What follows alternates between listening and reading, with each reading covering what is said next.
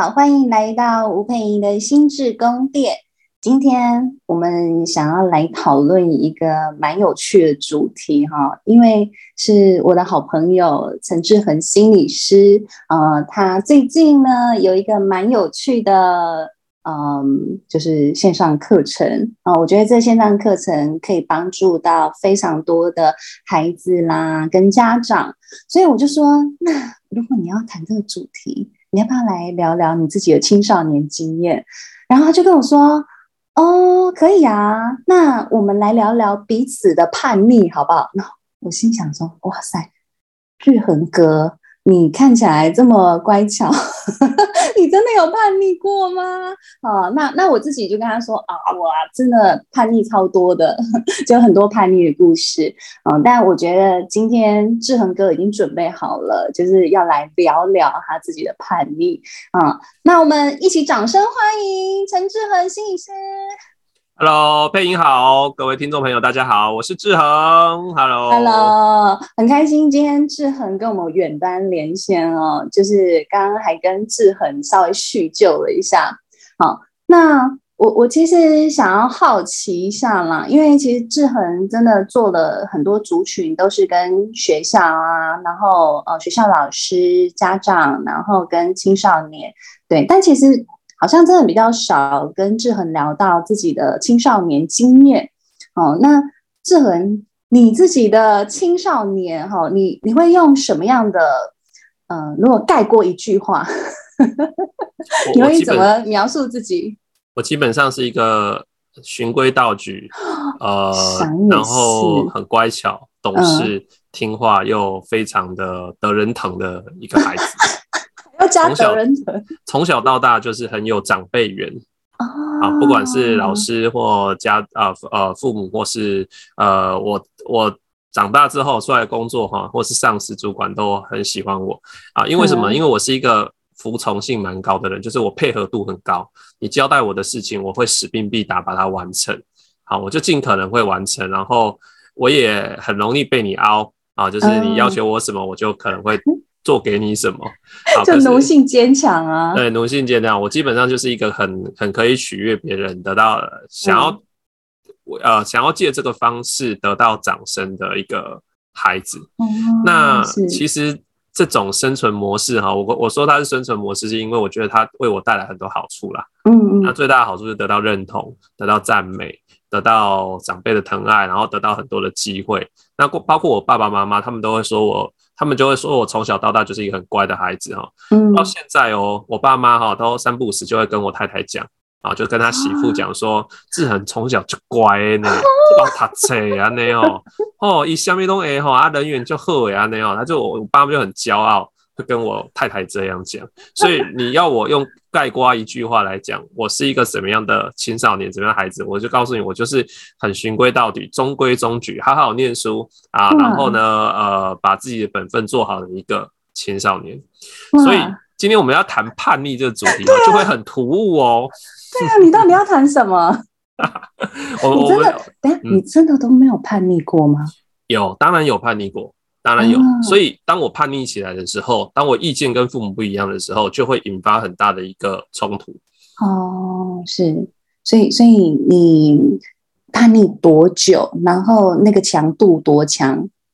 好，呃，基本上，呃，我觉得我的叛逆应该是在人生的几个关键时期，有一些选择上跟父母的意见不一致。因为我们在讲叛逆，哈，呃，应该这样界定，就是说。呃，不听话了哈，不听父母的话，不服从父母，或是不配合父母啊。那呃，如果强度很大，或者说常常因为这样子，我们再加上呃，就是我们当孩子的有自己的决定，然后我们跟父母的不父意见不一致，处在一个冲突面、对立面，然后我们又用很冲的方式来表达，很坚持的话，那就会让大人觉得说孩子在叛逆。OK，嗯，那青少年就是这个这个时期很很很很明显。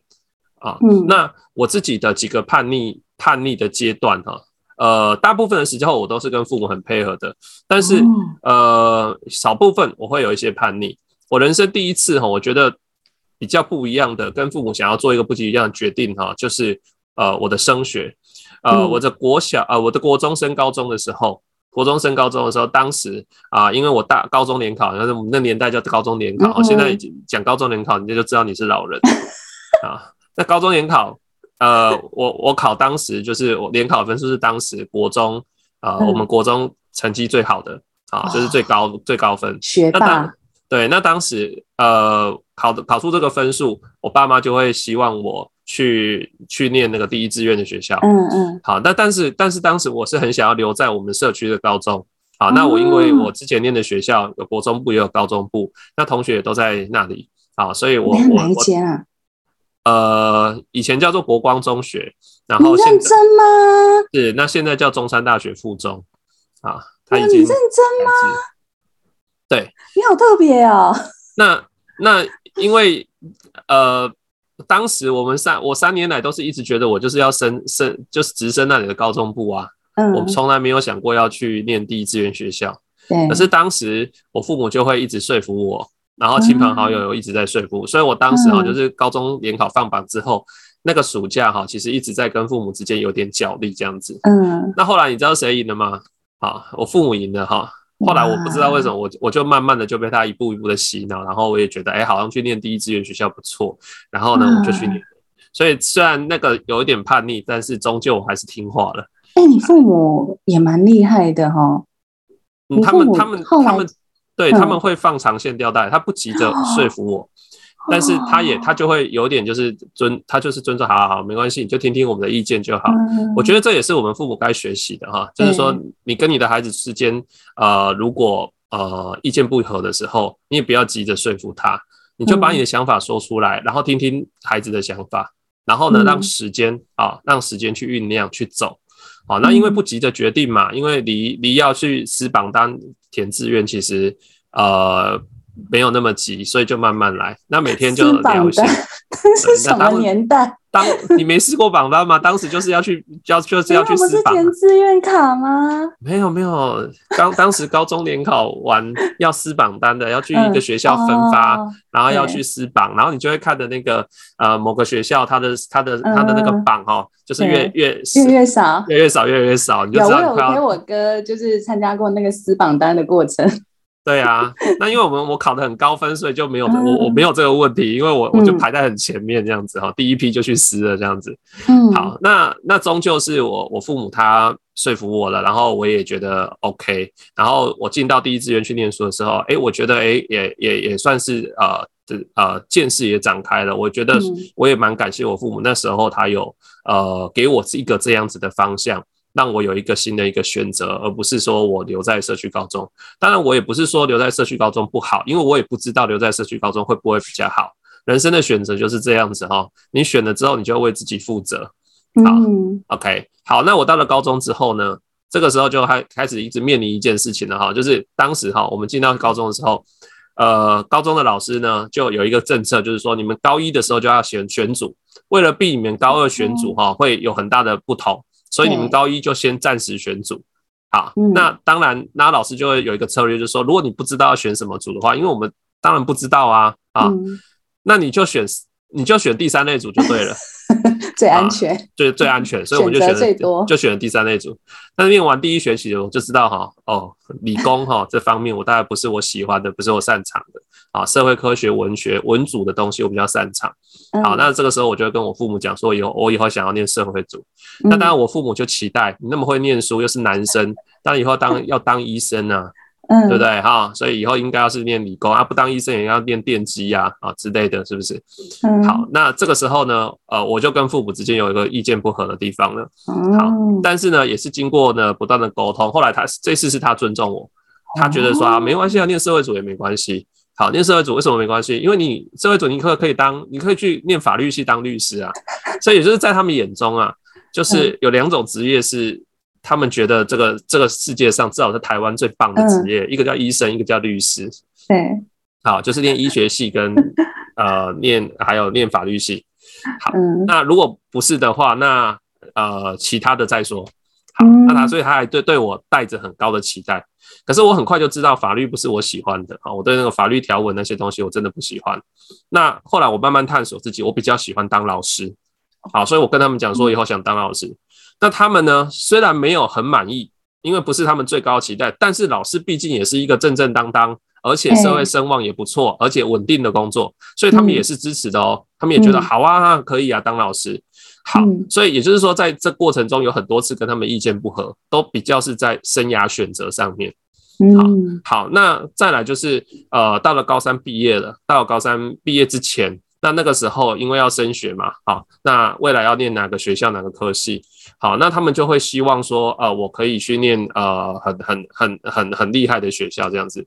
那当时我我我是透过推荐真试哈，去选择念彰师大的辅导与智商学系，哦，大学部，OK，那他们就会觉得有点失望，他们就觉得说，哎，以你的能力，以你的实力，你可以考到更好的学校啊，那为什么你要念张师大就好？啊，你要念张师大，我说张师大的辅导智商学系是全国首屈一指的这个辅导与智商上面的专场，然后再来就是他们对于我念辅导与智商，他们也一直没有办法谅解，嗯，好，他们到现在可能才才开始认可这个是对的决定，他们一直没有办法理解说为什么要去念辅导与咨商，他们就认为说影响力前三名呢，对，那他们是影响力，那他们没有办法理解，因为在他们的年代没有这种东西。嗯，然后他们又觉得说，一个学校里面有辅导老师的，只有一个辅导老师，两个辅导老师，啊，所以开缺一定很很少的啊，僧多粥少啊。你去当国文老师，不再当英文老师，那你去当辅导老师，那缺这么少，你会考得你会考得上吗？他们就很担心。但是我就硬要念呐，好，所以最后我还是呢赢了，好，我赢了，就是我说服他们了，那他们也尊重我，让我去验。可是你就知道哦。开始就开启了一段好几年的时间，我爸妈对我有很多的怀疑，有很多的失望，然后看着我的眼神的时候，他们就会觉得啊，这孩子怎么怎么会做这个决定啊？你有想清楚吗？啊，就是一直有一直会重提这件事情。所以这个时候就让我觉得说，要去面对父母失望的眼神是一件很痛苦的事，尤其是我从小又一直是很容易得到父母认同的孩子，然后很听话，然后又很可以取悦父母、取悦大人的，所以要面对父母失望的眼神真的是很痛苦。可是为了自己的理想、自己的梦想嘛，哈，自己选择了自己也要继续念下去。好，那我就坚持下去。后来考到考到研究所啊，哈，念完研究所之后啊，就是考完考完心理师。后来我就去考教师真试，因为我还是想当老师，我就去考教师真试，然后就考到了彰化高商，好，去当正式的辅导老师。我一直到那一刻，我觉得我爸妈才真正认同接受我念辅导与智商这个领域，因为我就已经找到一个正经工作了。嗯，让他们可以放心的，所以我觉得好在呃，在孩子的眼中，父母可能有时候常觉得不理解啊，不被理解哈，为什么你要这样决定？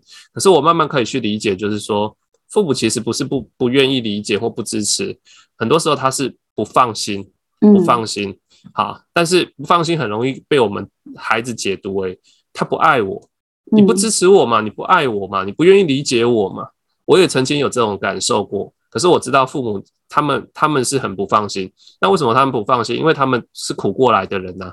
好，那他们在那个年代，他们的物资匮乏，他们受教育机会少，然后所以他们就会希望孩子受教育之后可以找一个稳定的工作。那当老师是一个很稳定的工作，对他们来讲也蛮有面子的啊。面子这件事对大人来讲也很重要哦。啊，好，那他们就觉得诶很棒，但是好景不长哈。我的我的我的叛逆期哈，其实是延长到成年之后。哇啊啊！你就你知道我我当老师的时候已经二十几岁了，其实已经成年了，可是我可能还在叛逆。好，那怎么叛逆呢？好景不长哈，当当了老师当九年之后，我就辞掉工作了，我就辞掉这么稳定的正职工作。九年也够久了，也蛮久了哦，也蛮久了哦。啊，我就辞掉工作了。那辞掉工作之后，呃，就出来就当自由工作者嘛。嗯，好，这个大概就是我跟他们之间最近处在一个最强大的一个对立状态。哇，嗨，因为他们一定是不愿意的，他们不支持的，嗨，但是因为我已经长大了，我我我我已经握有我人生主导权的啦，好，他们也只能、嗯、只能意见就是参考而已，好，但是你就知道他们又有一个失望的眼神，嗨，对，没错，然后呃，但是这对很多人来讲本身就是一件不容易的事情了。那父母能够会不支持，我觉得也是很也是很正常的啊，所以你就知道我跟父母之间有有几次的呃对立，有几次的对抗。那直到现在，我父母其实已经比较认同，可是我还是会觉得他们对我有一些不放心啊。那我知道这就是天下不父母心，你表现得太好，他还是有不放心的地方。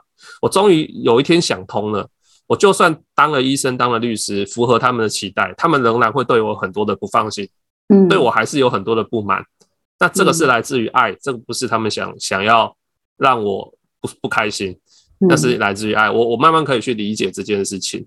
好，可是我们是当年轻的人，我们不懂啊，我们只会觉得说，我们想要得到支持，所以我就觉得说，当父母需要很有技巧啊。你在跟孩子互动的时候，你要怎么让表达可以让孩子感觉到是被支持的，而不是被否定的，不是被泼冷水的啊，不是说被限制、被管很多的。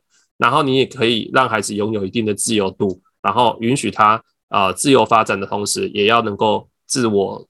啊，负责啊，所以我一直到现在就是啊，例如说我发展的很好，演讲很多，然后著作很多，然后很多我爸妈在很多媒体上会看到我的时候，这个时候他们就知道说，哎、欸，陈志恒有混得还不错 啊。那那我其实去上过一次新闻哇哇哇哈，就是被你常去上嘛，对不对？好，你常是那节目的常客。我爸妈每天看新闻哇哇哇的人，嗯，然后我那一天去的去上的时候，我也没跟他们讲，后来播出来，他们看到了。那我爸妈就非常的兴奋，因为他们觉得说可以跟郑弘仪同台是一件非常非常厉害的事情。但我就只去上过那么一次哈，因为后来我不太不太去走那个媒体路线了，哎，所以我只上过那一次。但是我他就觉得说我人生成就已经完成了。他看到之后，他竟然还打电话叫亲戚朋友要打开电视要看呢，你就知道他们有多么开心，好骄傲哦。对，他们就感觉到骄傲，所以变得说我好像一需要一直证明我。呃，有能耐，他们不用为我操心。可是我知道，我再怎么证明，他们还是会有不放心的地方。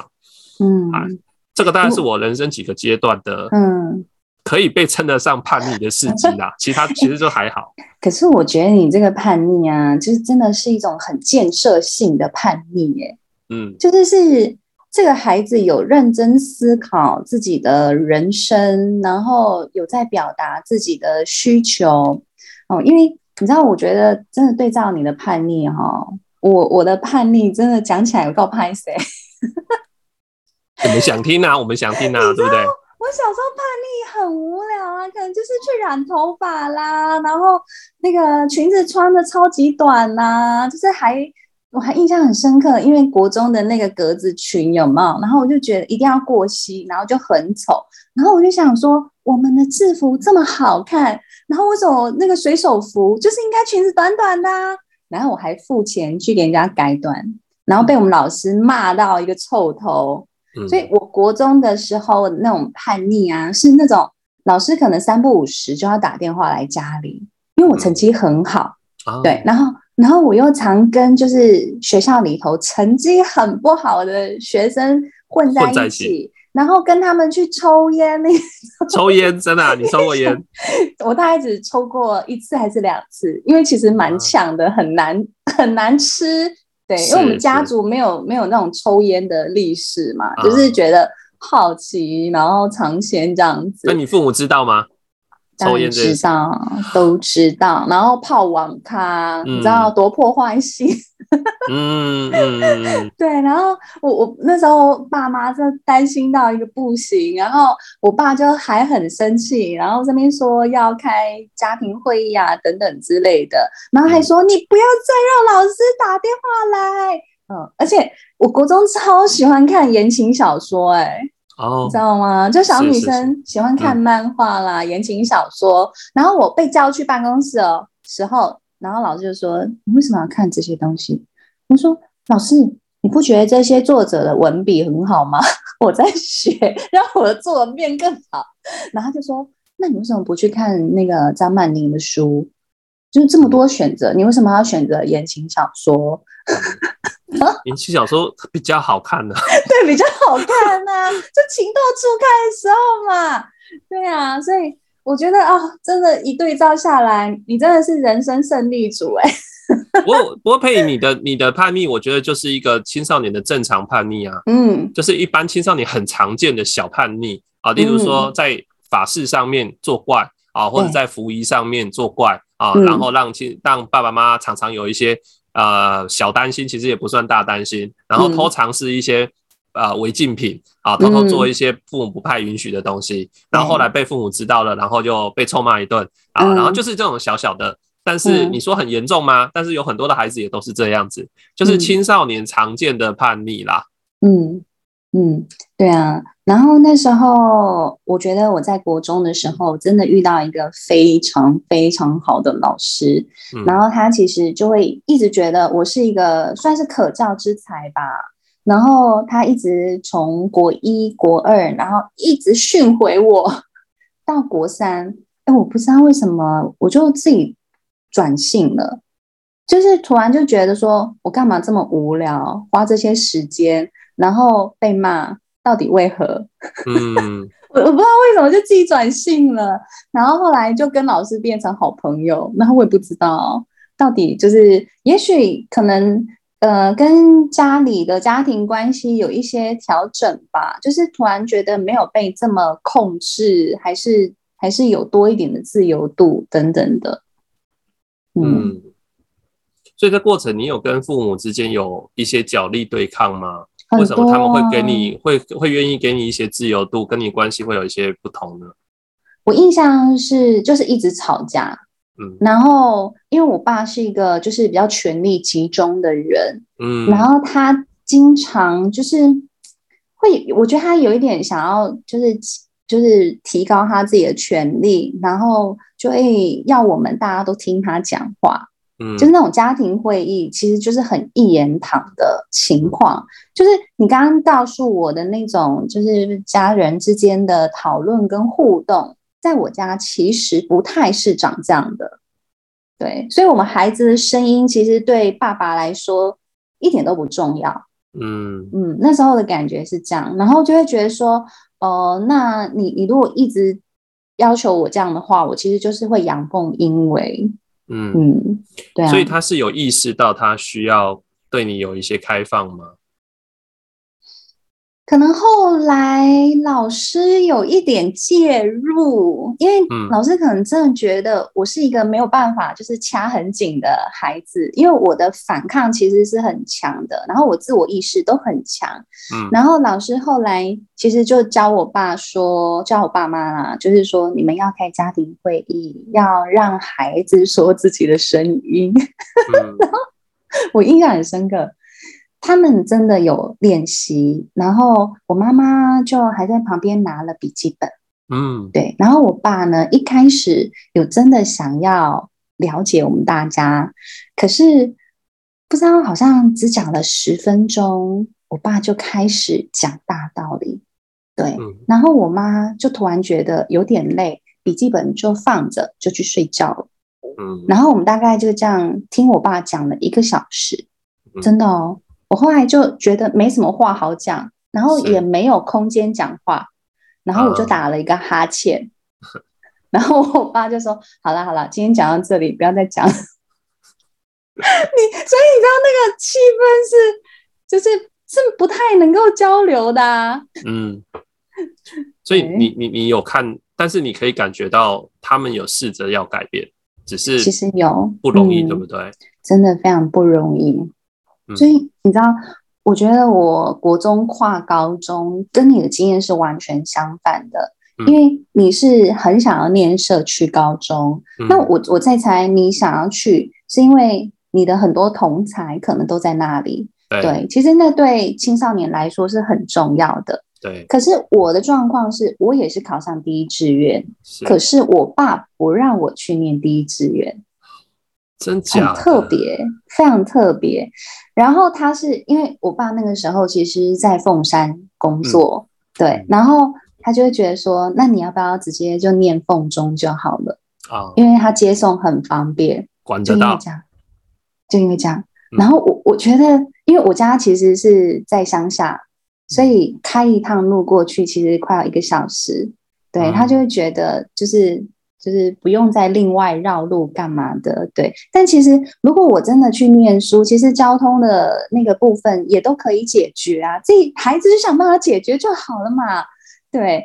然后这件事情你知道真的僵持很久诶、欸，因为那个从放榜到呃从分数知道到你要填志愿卡，的那个过程，其实大概两三周吧，就僵持很久。嗯、然后甚至我爸还去说服我外公，因为我外公多开心啊，他的小孙女就考上第一志愿，那红包就是包着就赶快冲来，有没有？然后他还去说服，他就去说服他说。第一志愿只是名声好听哈，那去念那个第三志愿也没有关系呀、啊。对，嗯、然后后来我我觉得其实还是有感谢我的爸妈，就是嗯，愿意去听别人的声音，因为他们就觉得说继续这样僵持下去好像也不是办法。那他们就去问，在我们乡里面也念了第一志愿的家庭，真的就联系到哦。然后他们就去，去完回来那个晚上，我爸就再也没有讨论这件事。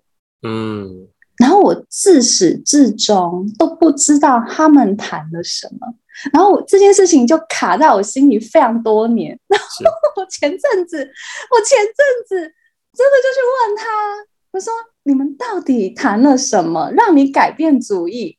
嗯，你知道我爸的回答多经典？就是大家都猜得出来的，嗯，就说我忘了，他就始终是一个谜，有没有？对，然后我就会觉得说，那你知道我我我那时候当下就真的一个很很深的反思是，到最后你都会忘，那你当时为什么要跟你的孩子就是僵持这么久？就那个僵持到底为的是什么？嗯，对那你现在可以理解吗？在这一件事情，我其实很难理解。嗯，对，因为其实我我知道，我人生当中的很多选择都跟我父母期待的不一样。他们可能期待我就好好去当个老师，嗯、因为女孩子嘛。对，但是我就是一个很想要往前走，然后往上爬的人。嗯，对，那甚至那时候我都会觉得说，其实我选择，就像你刚刚讲的，我选择的志愿，我选择的学校，或我选择类组，其实我都可以自己负责啊。我从中学的时候我就有这样的观念，对，但我的父母其实就会觉得，你为什么就是不能照我们帮你安排的？嗯，对。那你说我到底理不理解？其实我觉得回来是。嗯，他们还是期待我的生活就是安安全全的，嗯、因为他们两个都是公务员啊。嗯，是是，嗯，所以他们的生活背景其实也影响了他们对你的期待，对不对？对，对，对这个这个是我觉得我们当父母要反思的地方，就是我们的成长背景、嗯、我们受的教育，还有我们的时代，造就了我们成为这样的人，嗯、那我们就会去影响到我们的孩子。嗯，就会用有意无意的方式去控制我们孩子的人生。可是我们的孩子呢，处在不同的时代，他跟我们跟跟我们可能是完全不一样的人。就就我认识的配音哦，其实是一个非常特立独行的人。嗯、他不止选择的路呢是非典型的，而且是非典型中的非典型。非典型有这么夸张吗？是啊，你例如说我们当心理师啊，嗯、然后当个行动心理师，而不是在机构里的心理师，其实已经算非典型了。可是呢，嗯、佩颖他又自己创业啊。然后他又结合了，嗯、他又又去做呃，就是去上跟很多媒体有联系啊，他等于是半个媒体人了。嗯、所以这个其实都是非典型中的非典型。嗯、那这个对于呃长一辈的啊，或者说比较过去的年代观念的啊很多长辈来讲，可能是一个很大的冲击哦。嗯，对啊，嗯，所以我在想，其实。我的父母跟我相处应该蛮辛苦的。我其实，其实你说我，我有时候认真想，哎、欸，如果我生了一个像我一样的小孩，我会每天爆炸。我其实觉得蛮有可能的。你你你，对啊，你想一下，你想一下，就是说，呃，你如果今天有一个国中的女孩子，然后她常常改裙子，越改越短啊，然后啊、呃，然后常常啊、呃，就是拍照啊，都拍的很暴露啊，自拍上传啊，放 IG，、嗯、对，这个时候你要怎么怎么怎么跟她说？哎、欸，其实我，但是你如果真的这样问我啊，我其实就会。我觉得我我不会立刻去骂他，哎，嗯，对，我会很想知道说怎样美是不是？嗯哦，那那你觉得还要怎么样可以更美？哦，我我觉得我我可能会呃会去想要了解那个他他背后想要这样做的那个文化是什么。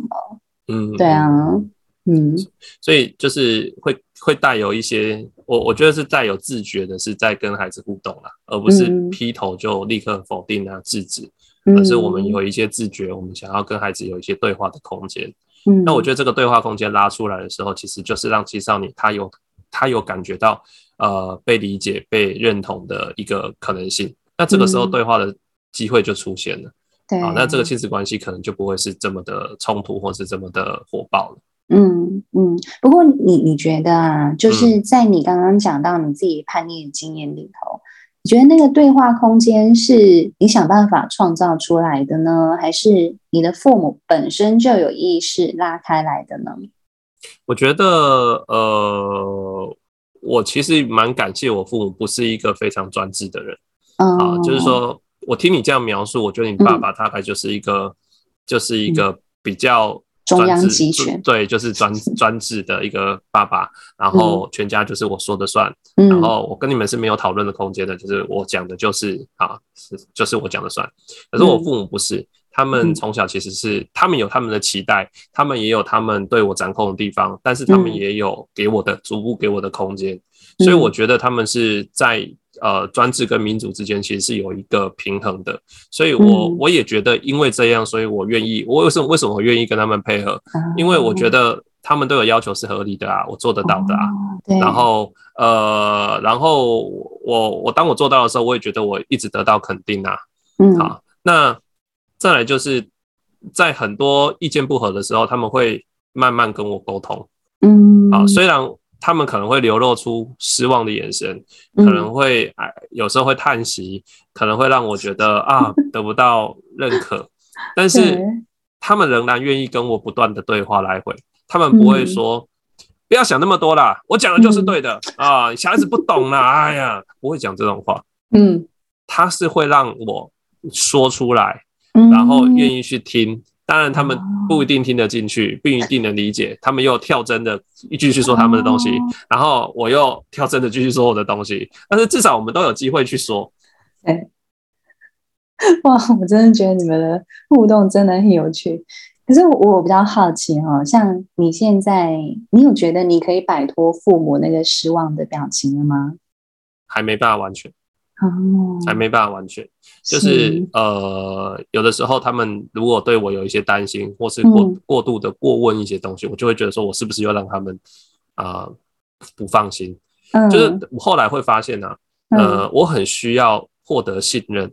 对，如果他们可能多问些什么，嗯，也许他们没有这个意思，嗯、但都会被我过度解读成他们对我不放心。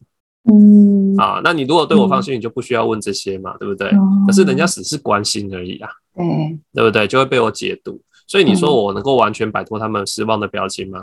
很难呐、啊，很难呐、啊。我觉得这是一辈子的功课。就算他们哪一天已经离开这个世上了，我觉得我可能都很难。但是这个已经是我的功课了。我觉得这不是父母的事情了。为什么？因为我长大了。嗯啊，我长大，我成人了，我得要去负这块责任。那其实这个东西是在我。之前有一本书叫《叛逆有理，独立无罪》，里面讲的，嗯，哎，那个时候我跟佩颖也有在聊这个东西，嗯嗯，对，那就是你已经长大了，对，当父母失望的眼神，你没办法接受，你不是要去改变父母，你要改变是你自己，因为很多时候是你自己可能也没办法接受你对自己的失望，或者你自己可能也对自己有很多不满，是，嗯，好啊，我觉得今天。聊得真的很畅快，对。但我觉得刚刚其实跟我们一开始说的，就是志恒老师呢跟亲子天下线上学校有合作，推出了一个最新的线上课程，就是当孩子进入青春狂飘期，陈志恒和你一起拥抱刺猬小孩。哎，你可以稍微介绍一下这个课程吗？好啊。这套课程呢、啊，其实就是要给无助的父母啦。嗯，因为呢，呃，我觉得我爸爸妈妈算是很 lucky 的哈，生到我这个孩子哈，算是配合度还蛮 高的。但是我知道有非常多很无助、很苦的父母，因为他们的孩子呢，从呃儿童期转变到青春期的时候，整个大转变。然后他可能呢做出了很大大小小让孩让父母担心的事情，可能已经比配音哈还要还更严重的。然后呢是常常跟父母不断冲撞的那个语气那个表情。然后很多的父母其实呢，孩子突然间遇到变成青春期的时候，没有办法适应，你知道吗？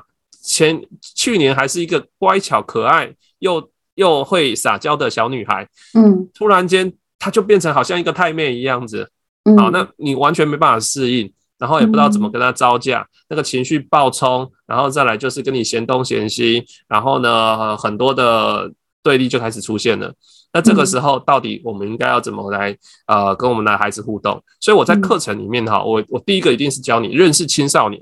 青少年他的身心发展特质是什么？嗯，他的大脑的风暴，他们呢会出现什么样子的一些行为样态？你就会很熟悉哦。都在哦讲在讲讲我我家的孩子哦，然后再来就是那孩子他的心理需求是什么？